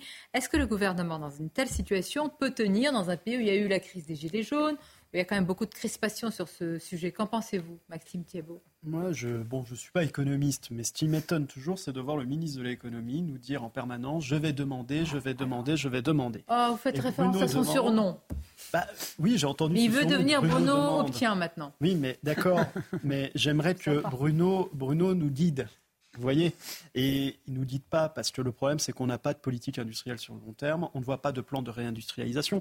Après toute sous couvert des économistes ici présents. Après toutes les crises, on a toujours eu des hommes politiques qui ont massivement investi, soit dans la production énergétique, soit dans la production industrielle. On se souvient de la production nucléaire après la crise de 73-74, où on a eu massivement investi pour avoir une énergie indépendante. On se souvient aussi de l'investissement du général de Gaulle à son retour en 58. Et là, on n'a strictement rien. C'est-à-dire que le nucléaire, on n'ose pas avancer parce qu'on a une pression écologique. Euh, sur la question de l'industrialisation, on est prisonnier de la bureaucratie européenne et même M. Attali le reconnaît euh, sur un autre plateau télé qu'effectivement, on a raté avec cette Union européenne l'industrialisation de l'Europe. Donc, soit on retrouve un petit peu notre souveraineté et on se décide de massivement industrialiser notre pays et d'avoir une politique économique avec ce qui fonctionne, c'est-à-dire le nucléaire, soit bah, on continue comme ça, avec des Français qui vont épargner parce qu'ils ont peur de euh, crever la gueule ouverte, comme on dit vulgairement, mais c'est comme ça que le pensent beaucoup de Français, et ne vont pas consommer. Donc euh, moi, je suis un petit peu étonné, en fait, par ce côté presque absent du gouvernement. Nous sommes d'accord. On va continuer à en parler et on va marquer, non pas une pause, c'est à vous, Mickaël, pour les titres. On va reprendre sur ce sujet. Et puis quand même, ce qui se passe samedi, manifestation. Est-ce que vous diriez manif anti-police? Quand une manifestation a pour slogan euh, les violences, entre guillemets, policières, est-ce qu'il s'agit justement d'avoir une manifestation anti-police? On le verra après vos titres, Mickaël. Une enquête pour euh, menace de mort à l'encontre de Nicolas Sarkozy et de son fils Jean a été euh, ouverte. La sœur de Nicolas Sarkozy aurait reçu un appel téléphonique dimanche dernier. Un inconnu lui aurait dit souhaiter la mort des deux hommes le plus tôt possible. Après le château de Versailles hier soir, Charles III a été ovationné au Sénat ce matin. Le roi d'Angleterre a prononcé un discours en français devant les parlementaires. Il a notamment affirmé le soutien inébranlable de Londres et Paris à l'Ukraine. Et puis l'Arménie a qualifié de crime contre l'humanité l'opération militaire lancée par l'Azerbaïdjan au Haut-Karabakh. Devant le Conseil des droits de l'homme de l'ONU, l'ambassadeur arménien a assuré qu'un nettoyage ethnique était en cours et que son pays n'avait cessé de mettre en garde l'ONU de son imminence. Merci à vous, Michael, et à tout à l'heure. Dans l'actualité, une manifestation ce samedi. Alors, ce samedi, hein, n'a échappé à personne. Il y a quand même le pape à Marseille. Euh, on a toujours une Coupe du Monde du rugby. Je crois qu'on a un match dimanche, un classico. Oui, tout à fait, PSG Marseille. Ah bah, comment? Donc euh, la police est un petit peu sollicitée, mais samedi, on va leur, pardonnez-moi, hein, puisqu'il n'y a pas d'autre mot, on va leur cracher dessus, on va un petit peu les insulter en disant qu'il y a des violences policières, que la police euh, entre guillemets, ce ne sont pas mes mots, tue en France. Je vous remercie, Lomic, déjà. On va, regarder le sujet. Merci beaucoup, Lomic, parce que c'est toujours carré, on comprend. Avec le MIC, l'économie devient simple et claire. C'est très concis, hein, vous banalisez. C'est voilà. Eh oui, c'est un, banal, un pédagogue. Exactement. On, devrait vous nommer à Bercy. Mais oui, le MIG obtient. Faites le constat Non, surtout pas. C'est parce qu'on lui. Et puis laissez-le nous sur CNews, enfin. On va regarder ce sujet sur ce qui se prépare ce samedi par nos équipes. C'est une présence qui suscite la colère des syndicats de police. Pour Alliance, la participation du syndicat de la magistrature à la marche unitaire est inacceptable. Nous, Alliance, c'est clair, on demande au ministre de l'Intérieur d'intervenir pour faire interdire cette manifestation qui, pour nous, est une manifestation qui n'a pas lieu d'être parce qu'on considère qu'il s'agirait ni plus ni moins d'un outrage public généralisé. La semaine dernière, le syndicat de la magistrature avait déjà été au centre des débats en participant à la fête de l'UMA. C'est un syndicat qui se veut politique et qui d'ailleurs l'affiche et l'affirme. Et ils ont un a priori euh, contre les institutions, notamment la police depuis 40 euh, ans maintenant, ils considèrent qu'il faut avoir un préjugé en faveur du voleur plutôt que la police. Ce qui est inquiétant, c'est de voir ce syndicat de magistrats participer à cette manifestation dite unitaire le 23 septembre, en réalité qui ne rassemble que des gens de l'ultra-gauche, que ce soit partis, euh, politiques, associations, euh, syndicats. On peut quand même se poser la question de savoir si c'est la place des juges d'être dans des manifestations de ce type qui jettent un discrédit sur les forces de police. Ce samedi, plus d'une centaine de marches se tiendront dans toute la France. Bien, on a posé la question ce matin à Robert Ménard, maire de Béziers, lors de la grande interview sur CNews et, et Europe 1. Robert Ménard qui, à l'époque, a été épinglé sur le mur des mmh, cons par ce même euh, mmh. euh, syndicat de la magistrature. Écoutons-le. Sur le syndicat de la magistrature, ils étaient à la fête de l'humain. Mais qu'est-ce qu'ils y foutent? Enfin, attendez, moi j'étais sur le mur des cons, vous vous rappelez, épinglé sur le mur des cons, qui étaient dans leur local syndical. Mais je vais vous dire quelque chose, je trouve ça inadmissible. Je suis même contre le fait qu'ils puissent se syndiquer. Moi, j'attends de magistrats que je sois jugé si j'ai fait des conneries. On me punit, mais qu'il n'y ait pas d'a priori. Il y a des endroits où vous pouvez pas Interdire le syndicat de la magistrature. pas eux, tous les syndicats. Est-ce que les magistrats doivent être syndiqués? C'est une vraie question. Alors c'est une vraie question, Caroline Pilas, et moi je me demande toujours, imaginons, enfin j'espère pas, évidemment, on se retrouve euh, dans un tribunal. On a affaire à la justice, on est des justiciables comme les autres, mais on est face à un juge euh, qui est syndiqué euh, auprès du, syndicat de la magistrature. J'arrive. Alors, Madame Mabrouk, ça va être très compliqué pour vous, Sonia. Bah, bah écoutez, oh, on vous soutiendra. Hein. Mais ça sera difficile. Hein. Je pense qu'on finira derrière les barres tous autant de ces, autour de cette non, mais c'est une vraie question. Oui, mais bien sûr, en fonction de votre profil. Ah, vous me défendrez. Hein. En fonction de notre profil, on ne sera pas traité de la même manière. On le sait, hein, qu'ils ont une complaisance avec euh, certaines minorités. Ils leur trouvent toujours des excuses, des justifications. Et oui, on devrait avoir une neutralité dans la justice, bien évidemment. Du moins une déontologie. Voilà. Après, chacun neutralité, j'y crois pas beaucoup, mais vous avez raison une sur déontologie, la déontologie professionnelle. Et pour en revenir à cette manifestation, moi, je ne suis pas pour interdire les manifestations, parce qu'on pourrait toujours taxer hein, ceux qui veulent les, interdire de liberticides. Mais évidemment qu'il y a un fonds de commerce. Vous savez, vous me connaissez hein, depuis quelque temps maintenant, j'aime la nuance et je déteste donc les généralités. Évidemment que vous avez certains policiers qui ont commis des bavures policières, certains qui commettent des violences policières. Mais ça n'est pas l'ensemble des policiers. Et devoir manifester avec un thème pareil, vu la fracture sociétale dans laquelle nous sommes, c'est un peu plus opposer les communautés. Et c'est extrêmement dommageable. C'est le fond de commerce de l'ultra-gauche, de toute manière, de dire que la police tue, de dire qu'un bon flic est un flic mort. Donc c'est quand même très grave. Alors, vous allez me dire, les gendarmes ne sont pas syndiqués. Pourquoi est-ce que dans ces cas-là, les magistrats, je rejoins totalement Georges, mais les, la police, euh, les policiers le sont. Oui, mais une fois de plus, hein, s'ils commettent des bavures policières, ils doivent être jugés à la hauteur de leurs actes. Qui, qui, s'était engagé à la présidentielle Qui avait fait une tribune C'est bien le, syndicat de la magistrature hein, qui avait appelé à voter, etc. Il me semble que même si vous trouvez des syndicats de police, euh, de policiers assez engagés sur certains thèmes, ils n'ont pas appelé à voter pour. Euh, Les syndicats de policiers, qu'on a même régulièrement l'occasion d'écouter euh, ici même, ne sont absolument pas politisés au sens euh, de la vie politique telle que nous, l'entendons. Euh, ils sont syndicalisés, ce sont des, syndicats de, travail, pour, ils défendent des conditions de travail, ce genre de choses, mais en rien une idéologie politique. Et on voit bien que là, une, une frontière considérable a été franchie et depuis très longtemps par ce syndicat de magistrats qui politise à outrance son action et qui a joué ces dernières décennies un rôle, selon moi, majeur dans la dégradation du climat euh, général en France. Parce que pour le coup, la police, qu'elle soit syndiquée ou non, elle fait son boulot et elle continue de le faire. C'est-à-dire, il y a euh, des malfrats et des bandits, elle les met, euh, elle met la main dessus et elle les met en prison, généralement, le temps d'un procès. Et qu'arrive-t-il quand ils passent devant la justice? Ils sont relâchés. voilà. on va marquer pause, mais d'abord, on va avoir vos avis et mettre aussi, maître Thibault, parce que interdire le syndicat de la magistrature, est-ce que les magistrats, j'allais dire, ont le droit Est-ce que c'est -ce c'est dans la nature de, voilà, de, la magistrature d'être euh, syndiqué? Et c'est vrai que quand on lit euh, une sorte de profession de foi de ce syndicat, tout est dit. Exactement, on aura l'occasion d'en reparler. Très bien, à tout de suite. Alors ce sujet est évidemment les petits plats dans les grands. Monsieur Bertrand Deckers, on continue, vous nous racontez tout, tout, tout, on veut tout savoir. À tout de suite. La suite de Midi News et tout d'abord les titres avec vous, Michael. 15 ans de prison requis dans le procès des deux agresseurs présumés de Philippe Monguillot. En juillet 2020, ce chauffeur de bus de Bayonne a été tabassé à mort. Le procès se tient depuis vendredi au palais de justice de Pau. Le verdict est attendu dans la journée. L'épouse du professeur tué près de Dunkerque est passée aux aveux. La femme de 37 ans a affirmé durant sa garde à vue avoir tué son mari. Ce professeur de 51 ans a été retrouvé poignardé à mort au domicile conjugal dans la nuit de samedi à dimanche. 42 projets d'attaque terroriste ont été déjoués depuis 2017 et 15 ont abouti. Gérald Darmanin a livré un entretien à nos confrères de Ouest France. Le ministre de l'Intérieur assure notamment prendre au sérieux les récentes menaces d'Al-Qaïda. Et puis Sonia, on termine avec ces images de Brigitte Macron et la reine Camilla en visite dans les ateliers Chanel dans Paris. Et justement, on en parle avec nos invités, Bertrand euh, Deckers. Alors, c'est le savoir-faire français, évidemment, qui est ici euh, exposé euh, à, à la reine Camilla.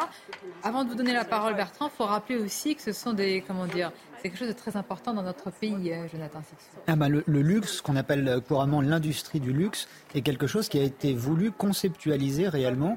C'est une volonté politique qui remonte à Colbert. Et c'est Colbert qui a inventé cette industrie euh, du luxe pour euh, euh, permettre à, la France, et c'est notre pays qui a inventé cette chose, si je puis dire. Et c'est assez magnifique de voir que plusieurs siècles après, cette, ce savoir-faire perdure. Il y a évidemment d'autres grandes maisons dans, le monde, dans plein de domaines particuliers, mais la France maintient un savoir-faire, hmm. Un, métier qui est incomparable et, et insurpassable. Elle est très impliquée, la reine Camilla Bertrand Decker J'ai envie de vous dire merveilleuse Camilla, parce que et vous allez encore me dire que je ne suis pas objectif, mais quand même. On l'a vu hier descendre les Champs-Élysées avec son petit bibi Philippe Tracy qui a failli s'envoler mille fois. On l'a vu le soir en robe Dior, en robe longue avec son manteau qui lui aussi a failli s'envoler. On vient de la voir à Saint-Denis jouer au ping-pong et on la voit là. Maintenant, qu'est-ce qu'elle fait exactement Elle brode, elle coud, on ne sait pas trop. Bref, on se voit, elle se prête à tout, Camille. Alors on la critique beaucoup et je me permets cette parenthèse, Sonia, parce qu'on la critique beaucoup. On voit quand même qu'elle est caméléon, elle est hyper adaptable tout de même, Camilla. Et ici, en effet, elle met la haute couture à l'honneur, puisqu'on est vraiment dans ce temple vraiment de la haute couture, puisqu'il a été voulu par Chanel, là on le dit, M19, pour sauver, sauver ces métiers de l'art qui ont tendance à disparaître. Il y a des brodeurs qui sont présents, il y a des plumassiers, on l'a dit tout à l'heure, il y a des maîtres bottiers. Et en effet, c'est cette vitrine aussi. Hier, on parlait de Versailles en disant cette vitrine de la France. Eh bien, ce temple voulu par Chanel est aussi une vitrine de ce que la France peut faire de mieux. Ce sont des journées euh, chargées pour le couple royal. Alors, euh, puisqu'on est dans les détails, un déjeuner est-il euh, prévu? Absolument pas. Des journées marathoniennes au pas de course parce qu'on n'en a pas le temps tout d'abord et puis surtout parce que le roi Charles III déteste ça, déjeuner. C'est une perte de temps. Il se dit qu'il se sent lourd après, il n'est pas bien. Donc on ne déjeune pas. On petit déjeune très très bien. Ça a été fait ce matin à l'ambassade de Grande-Bretagne. Muesli, jus d'orange, trois toasts et deux. Et vous y étiez presque, Et on dit, un goûter, un petit un, goûter, probablement un drink est prévu au palais de sur le coup des 18-19 heures. Et alors, réception, à nouveau, on remet ça, mais alors ce sera moins grandiose, à l'ambassade de Grande-Bretagne. Cette fois, c'est Mena Rawlings, Dame Mena Rawlings, l'ambassadrice en poste depuis 2021, qui va, elle, sortir les petits plats aussi dans les grands pour les souverains. Oui, vous voulez ajouter. Il y a une longue euh, tradition. un juste un, un dernier point, euh, si, vous le, voulez- si vous le souhaitez, un petit point historique. Il y a une longue tradition de- de- d'entente et de réception franco-britannique.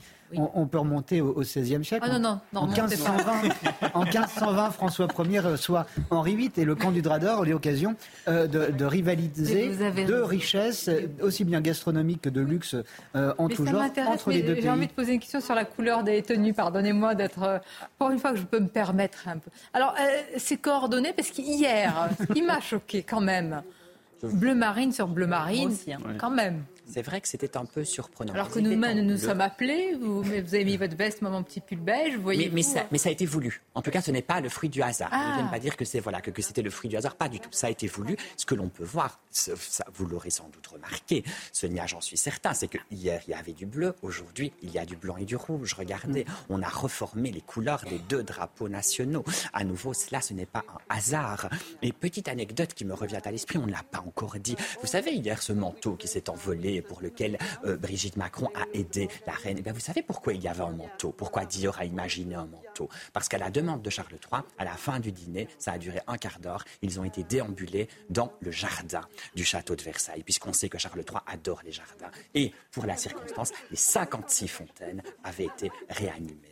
C'est pour ça qu'il y avait un manteau pour la petite balade un peu fraîche. Euh, alors, je suis allée voir un petit peu les, les tabloïds euh, anglais. Euh, C'était très dur hein, avant la, la visite. On nous reprochait tout sur l'accueil, la sécurité. Nous ne savons rien faire. Évidemment, à l'image de la finale de la Ligue des Champions. Est-ce que là, quand même, les choses se calment? Les choses vont absolument. On, souligne, on l'a dit tout à l'heure, on souligne le fait que Emmanuel Macron a touché le roi, on souligne le fait que le toast n'était pas parfaitement réussi. Mais alors surtout, on met en avant la splendeur de Versailles. Ils adorent ça, les Anglais. Ils adorent la tradition. Et c'est vraiment ce qu'ils retiennent. Ils retiennent surtout ce dîner de gala hier qui a pris des allures de festival de Cannes. Tout est dit. On va continuer à en parler. On va suivre les pérégrinations de Camilla in Paris. Mais tout d'abord, on revient à ce qui se passe samedi à, Paris, pas seulement dans toute la France quand même, à manifestation. Euh, je dis anti-police parce qu'en réalité, quand on tient ce genre de slogan sans nuance, c'est que c'est dirigé contre les, policiers. Alors, Maxime Thiebaud, euh, Robert Ménard qui dit qu'il faut interdire tout syndicat dans la, dans la magistrature.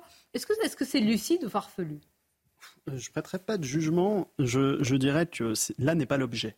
Si vous voulez, quand les syndicats de police font de la politique, ils sont rappelés à l'ordre. Et certains policiers, dans l'histoire hein, récente même, ont été sanctionnés pour avoir fait de la politique alors qu'ils sont des syndiqués. Et je pense que le syndicat de la magistrature devrait aussi être appelé à l'ordre. Parce que ce n'est pas la première fois qu'il franchit le, pas de la politique. Cette fois-ci, il va aller manifester. Ça proprement euh, scandaleux, je trouve, sincèrement. Enfin, moi, je, suis choqué parce que la différence qu'ils ont avec les syndicats de police, c'est qu'ils appartiennent à un pouvoir différent. Ils appartiennent au pouvoir judiciaire et que nos institutions, leur équilibre, euh, tient euh, simplement de la séparation des pouvoirs entre l'exécutif, le législatif et le judiciaire. Et si le judiciaire, ou en tout cas un tiers du judiciaire à travers euh, le syndicat de la magistrature, va vers le législatif pour pouvoir influencer la politique, eh bien là, on a cette séparation des pouvoirs qui n'est pas respectée. Donc c'est au ministre de la Justice, au garde des Sceaux, que de les garder et de rappeler que... Il faut ils reconnaître doivent- que là-dessus, il a été, euh, enfin, sur le syndicat de la magistrature et sa participation à la fête de l'humain, assez ferme. Maintenant, on va voir les actes. Oui, mais il y a la fermeture, il y a la, la fermeture, pardon, il y a la fermeté euh, dans, dans la parole. Une forme de fermeture. Il y a une forme de fermeture, il y a la fermeté dans la parole, mais il faut aussi qu'il y ait une action. Et il a des pouvoirs pour pouvoir rappeler à l'ordre les magistrats qui Mais ne surtout que pas. les Français euh, soutiennent véritablement, on le dit, on le répète, mais à force de, à l'appui de sondages, William T, on a posé la question euh, aux interviewés, à, à de nombreux Français, on leur a demandé si un policier est vraiment en situation de danger, euh, qu'il est en situation de, de danger par rapport à son intégrité physique. Est-ce que vous comprenez qu'il faille qu'il utilise son arme à feu? Eh bien, regardez la, réponse, c'est une majorité écrasante. 84% des Français le comprennent. Et ce qui est intéressant quand on voit les détails par conviction politique, c'est qu'on voit que les cadres, enfin que les, personnes qui votent pour la France insoumise sont en total décalage avec les, les cadres et chefs à plume du parti. Oui, oui, tout à fait. De toute façon, on voit qu'il y a un avant et un après. On voit bien que les Français demandent davantage d'ordre et que même les Français qui votent pour euh, Jean-Luc Mélenchon, qui sont sympathisants de Jean-Luc Mélenchon, veulent davantage d'ordre. Pourquoi? Parce qu'ils ont compris que l'explosion de l'ultraviolence, la délinquance et la barbarisation de la société touche l'ensemble des strates et touche principalement les catégories populaires qui n'ont pas les moyens d'autres que la police pour les protéger. Et la question qui se pose avec les deux sujets que vous abordez, c'est est-ce que la police a le droit de se défendre? Théoriquement, oui, ils ont le droit d'utiliser une arme. Cependant, ils ne le feront pas, tout simplement parce que s'ils le font, quelles seront les conséquences? Ils vont être mis en détention provisoire alors qu'ils ne mériteraient pas d'être en détention provisoire à la place d'autres personnes qui sont beaucoup plus délinquantes et beaucoup plus criminelles d'eux. Ils vont euh, arrêter d'être payés, ils vont être suspendus de leur travail. Leur femme va se faire expulser de leur logement euh, accordé par euh, logement de fonction. Les enfants vont se faire, comme on le dit dans le langage courant dans les cités, choper à l'école. Et donc, du coup, ils vont tout perdre parce qu'ils se seront uniquement défendus. Donc, on voit bien que les policiers ont un traitement et sont traités actuellement comme des sous-citoyens. C'est-à-dire qu'ils ne bénéficient pas, non pas d'une génération d'exception, ils bénéficient d'une génération à charge. Et quand vous êtes policier aujourd'hui, c'est ce que disent tous les syndicats de police. Culpabilité. Bah, présomption de culpabilité. Surtout, vous vous dites, c'est le seul métier où vous pouvez, à la fin de la journée, perdre votre travail, voire perdre la vie. Tout ça en ayant agi correctement et respectant la loi. Si je peux me permettre une observation, parce que je suis amené à former euh, parfois les gendarmes ou les policiers sur l'usage de l'arme, et je dis, vous savez, il faut vivre en conscience c'est-à-dire de faire usage de l'arme ou de ne pas faire usage de l'arme. Parce que ce n'est pas seulement pour sauver sa propre intégrité que le policier ou le gendarme va faire usage de son arme. C'est souvent pour sauver la vie d'autrui. Mm. Et ne pas tirer, c'est peut-être bah, malheureusement condamner une personne à mourir parce qu'on n'aura pas neutraliser l'adversaire. Et vous savez, les deux conditions qui permettent à un policier ou un gendarme de tirer, c'est l'absolue nécessité, la nécessité de sauver la vie d'autrui, et la proportionnalité. Est-ce que l'usage de mon arme est l'outil le plus proportionné? Et je ne connais pas un policier ou un gendarme qui va faire usage de son arme en se disant, si j'avais fait autrement, bah, je l'aurais fait. Enfin, tout policier ou gendarme bien, euh, bien formé, qui euh, agit avec conscience et conformément aux règles déontologiques, fait usage de son arme parce qu'il sait qu'il ne peut pas faire autrement. et il arrive, je voulais juste rebondir par rapport à ce que tu as dit tout à l'heure Caroline, il y arrive que des policiers ou des gendarmes fassent des erreurs. Et il faut savoir qu'en France, on a l'inspection générale de la police nationale et l'inspection générale de la gendarmerie, mais qui font un travail formidable d'investigation, donc faisant confiance à nos institutions et arrêtons de politiser ce qui ne mériterait pas de l'être. Attendez, s'il vous plaît, parce qu'on va continuer à, commenter euh, euh, dans quelques instants euh, le, déplacement, en tout cas la visite avec vous, Bertrand Deckers, du couple royal. On a quand même un pape, le pape, qui arrive. Eh oui, le souverain pontife, je vous remercie. Vous êtes spécialisé aussi en, en domaine papal. Royal et papal, ça fait beaucoup, vous êtes multicarte, cher ami. Alors, évidemment, c'est une visite là, j'allais dire, pour les policiers à haut risque. C'est incroyable parce que, alors, il y a une information, mais il faudrait qu'elle soit vérifiée, selon laquelle le pape va aussi visiter les quartiers nord de Marseille. Donc, vous imaginez s'il y a une déambulation, comment ça peut être un casse-tête véritablement pour nos forces de l'ordre? Je voudrais qu'on voit d'abord le programme. Le programme, demandez le programme du pape. Le voici, il vous est présenté par Sarah Fenzari. À peine arrivé à Marseille, vendredi à 16h15, le pape François sera accueilli à sa descente de l'avion par la première ministre Elisabeth Borne. Il se rendra ensuite à Notre-Dame de la Garde afin d'y guider une prière à la Vierge Marie avec le clergé diocésain. À 18h, il participera à un moment de recueillement au mémorial des marins et migrants disparus en mer. Samedi matin, Emmanuel Macron sera à Marseille où il accueillera le Saint-Père ils se rendront à la séance de clôture des rencontres méditerranéennes, suivie d'un échange en tête-à-tête avec le président de la République. En début d'après-midi, le souverain pontife déambulera sur l'avenue du Prado. Et c'est à 16h15 que débutera la messe au stade Vélodrome en présence d'Emmanuel Macron et de 60 000 personnes. Après l'événement, le pape argentin de 86 ans a rendez-vous à l'aéroport où l'attend une cérémonie de départ, ainsi qu'un dernier échange bilatéral avec Emmanuel Macron. Le souverain pontife prendra son avion en début de soirée pour un retour à Rome prévu à 21h. Bien, il sera question de certains sujets. Euh, je voudrais qu'on parle de, comment dire, de la position du pape. Ce n'est pas l'objet, hein, de évidemment, de sa visite sur les migrants, sur l'accueil inconditionnel des, migrants. Alors, c'est vrai que, Caroline Pilas, est-ce que c'est, selon vous, hein, vous tous, est-ce que c'est pas surprenant selon la valeur chrétienne Hein, de, charité, d'accueil, de, partage Ou est-ce que quand même, face à la, euh, à la situation, il faut quand même un peu de lucidité, de pragmatisme? C'est un pape très social. Il ne s'en est jamais caché, de par, je pense, aussi beaucoup le fait d'être argentin et d'avoir vu la misère dès tout petit. Qu'un pape soit altruiste, empathique, ça n'a rien d'étonnant, comme vous le dites. Il fait preuve de charité et de don de soi. Mais c'est vrai que mélanger la politique et la religion, je pense que là, pour le coup, il faut faire le distinguo. D'ailleurs, il y a quelque chose, moi, qui m'a choqué concernant le souverain pontife, c'est qu'il a bien précisé qu'il venait à Marseille et pas en France. Donc déjà, ça en dit long, je trouve, sur sa posture. Après, moi, je vous le dis, je, ne veux pas critiquer en fait mais ce j'entends bien, bien sûr. Mais, mais, euh, il en même temps, fait et cause hein, pour euh, les migrants et il a raison. Il y a des drames qui se passent en Méditerranée. Une personne morte reste une personne morte. C'est un humain, donc évidemment, ça lui fait quelque chose. Simplement, j'aimerais aussi parfois, vu qu'il est quand même un peu politisé sur ce sujet, qu'il parle des pays d'origine. Oui. Il parle dans ces cas-là des passeurs et de leur attitude qui sont plus que déplorables. Et quand la gauche a appelle justement à cet accueil, quid, quid j'allais dire, de, de l'hébergement, de, de, de, la définition de l'accueil William T, quand la plupart dorment sous des tentes, etc. C'est quoi la générosité et l'humanisme quand ça se termine ainsi? Non, mais il a un discours qui apparaît comme social, mais moi je pense que ce n'est pas l'axe principal de son discours. C'est qu'en fait, le pape est, élu sur deux critères le clivage nord-sud qu'on avait à l'époque entre les pays dits du Nord, dits industrialisés, contre les pays du Sud, dits à l'époque du tiers-monde, et ensuite après une vision aussi très anti-occidentale. Parce que lorsqu'il parle d'accueil de migrants, il oublie de parler de la vocation universelle de l'Église, qui est le développement des pays dits, entre guillemets, dits en retard et le pays en développement. Ça, c'est le premier élément. Le deuxième élément, c'est ensuite le niveau de pauvreté des classes populaires et, moyennes occidentales. Je ne peux pas parler de la courbe de Milosevic qui montre que les classes moyennes occidentales, les classes populaires se sont paupérisées avec la mondialisation et il ne prend pas en compte tout l'ensemble des segments de la pauvreté. Il a une vision qui est très nord-sud, qui apparaît très antidatée. Et moi, je trouve que c'est très dommage pour un pape qui voulait faire entrer l'Église catholique dans la modernité, qui au final reprend un discours qu'on entendait à l'ONU dans les années 60 ou 70. On va continuer à en parler, euh, revenir aussi décidément entre le roi et le pape, on est bien servi. Hein. Mais tout d'abord, on est servi par Mickaël pour les titres. Et après le château de Versailles, hier soir, Charles III a été ovationné ce matin au Sénat. Le roi d'Angleterre a prononcé un discours, et en français s'il vous plaît, devant les parlementaires. Il a notamment affirmé le soutien inébranlable de Londres et Paris à l'Ukraine. Les séparatistes arméniens accusent l'Azerbaïdjan d'avoir violé le cessez-le-feu. Des pourparlers se tenaient pourtant ce matin dans la ville de Yevlak. Selon le dernier bilan, l'opération militaire au Haut-Karabakh a fait au moins 200 morts et 400 blessés. Et puis l'Ukraine redoute des mois difficiles après l'attaque russe de la nuit dernière, une attaque qui a visé plusieurs villes et fait trois morts à Kherson dans le sud du pays. Quelques heures avant, le président ukrainien a fustigé devant la tribune de l'ONU l'agression criminelle de Moscou.